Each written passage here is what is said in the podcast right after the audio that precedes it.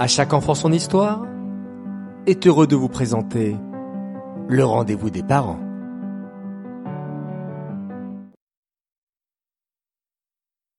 Chers parents, bonjour et Chodesh Tov. Ceci est notre quatrième rendez-vous et après avoir écouté attentivement les trois premiers, vous avez certainement commencé à être plus attentif à vos paroles, peut-être même aux paroles qui circulent autour de vous. Car, de plus en plus, vous prenez conscience de l'impact redoutable de la communication, qui a le pouvoir d'unir ou de désunir, de créer la paix ou de créer la guerre, de construire ou Dieu préserve, de détruire.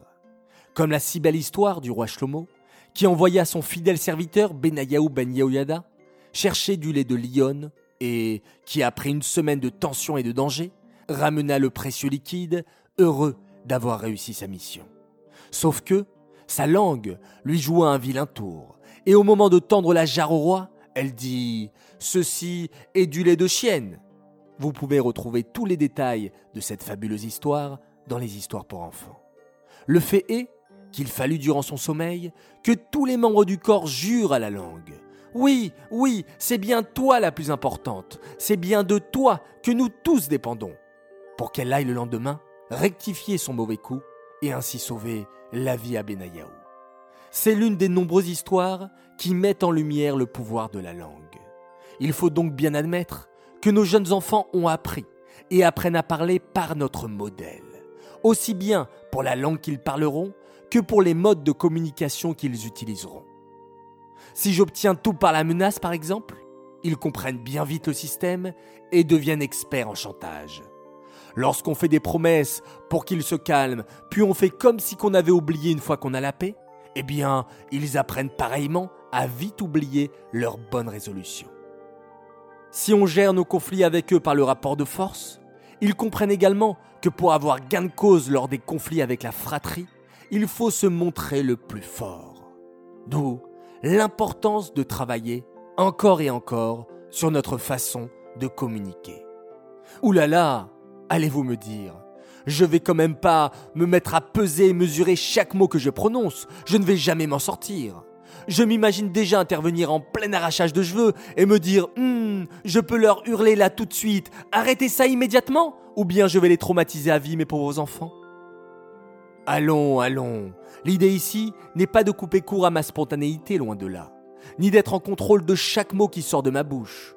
L'idée est plutôt d'être un parent plus efficace, un parent qui perd moins d'énergie à dire des choses incompréhensibles pour nos petits choux. Un parent qui utilise à chaque fois que c'est possible des instructions claires et concises. Pourquoi? Car le cerveau de nos enfants ne fonctionne pas comme le nôtre. Nous disons énormément de choses qui, pour nous-mêmes, sont claires, mais qui ne le sont pas du tout pour nos enfants. Parfois inutiles, parfois floues, et pire, parfois contre-productive. Vous savez, le genre de phrase banale qu'on dit à tort et à travers, que les enfants ont tellement l'habitude d'entendre que ça ne leur fait ni chaud ni froid. Du style Vous n'écoutez rien, vous êtes insupportable. Ou bien Un peu de respect pour ta mère enfin. Ou bien T'as pas fini de nous casser les oreilles là? T'as cru qu'on était sourds Ou le fameux Mais arrête Parfois, on entend Je commence à en avoir assez de tes attitudes de petit roi. Et j'entends aussi des Mais qu'est-ce que tu peux être casse-pied parfois? Mais allez-vous demander Où est le problème avec ces phrases? Je vais me censurer? Me scotcher la bouche tant qu'on y est? Arrêtons-nous un instant et demandons-nous que comprend l'enfant? Qu'est-ce qui lui est reproché? Qu'est-ce qu'on attend de lui? Est-ce clair pour lui? Très souvent, non si je viens vers vous énervé en disant Vous le faites exprès ou quoi? Vous me prenez pour un guignol? Vous savez ce que j'attends de vous? Pas forcément. Eh bien, c'est souvent le cas de nos petites phrases exagérées, qui envoient, oui, un message de mécontentement, cela les enfants l'ont bien enregistré, mais les instructions et ce que l'on attend d'eux, ça, c'est loin d'être clair.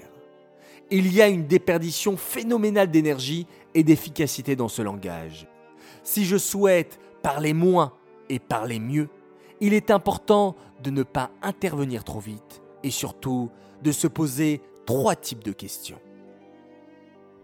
Tout d'abord, J'observe la situation et je me demande, qu'est-ce que je vois? Quels sont les faits qui me dérangent ici? Si, si, posez-vous la question. Et ne répondez pas, on me manque de respect, on ne m'écoute pas, car ce ne sont pas des faits, mais des interprétations. Répondez plutôt, il y a du couscous qui vole dans ma cuisine. Ou bien, je demande de venir à table et il n'y a toujours personne. Des faits observables, vous dis-je, ok? Une fois que je sais quels sont les faits objectifs qui me dérangent, je me demande comment je me sens dans cette situation? Quelle est mon émotion? Fâché? Contrarié? Et enfin, je me demande quel changement je souhaite voir? Quel est mon besoin? Quelle est mon attente? Après cet exercice mental, vous trouverez beaucoup plus simple la formulation d'une phrase efficace qui contiendra une ou plusieurs des réponses que vous venez d'exprimer dans votre tête et vous y ajoutez une demande claire pour modifier l'état des choses. Par exemple, la phrase suivante. C'est dingue, tu ne fais pas attention Oups, efficacité de la phrase 2%. Aidez-moi à trouver mieux. Quand tu cours, tu peux bousculer ton frère. Ou bien, est-ce que tu as vu que le bébé a été bousculé? Oui Alors que faut-il faire selon toi? On la refait en un peu plus sévère, ok? Mettez-vous à la hauteur de l'enfant, regardez-le droit dans les yeux et vous lui dites Je suis en colère, tu as fait tomber le bébé, je te demande de cesser de courir immédiatement. Tu peux choisir de marcher ou de t'asseoir près de moi sur le canapé. Vous entendez ce que contient cette phrase? Une émotion du parent face à une observation objective, une demande claire, pas d'attaque à la personnalité de l'enfant.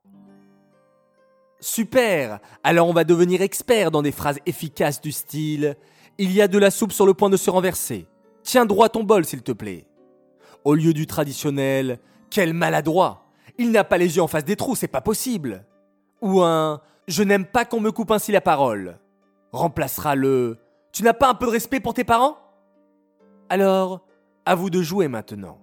On va remplacer la phrase suivante par quelque chose de plus efficace. Mais qu'est-ce que c'est cette pagaille? Vous me prenez pour votre esclave?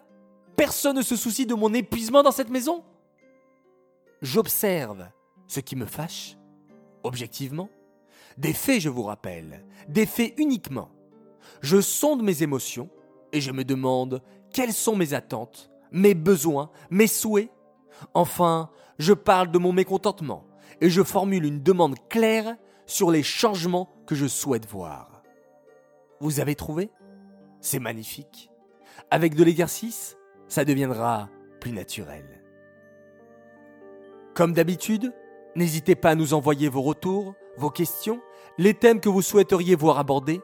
Rivka Soudry, notre coach parental, se tient à votre disposition pour toute prise de rendez-vous, avec une offre spéciale si vous venez de la part de À chaque enfant son histoire. Les parents, je vous dis à bientôt pour notre prochain épisode.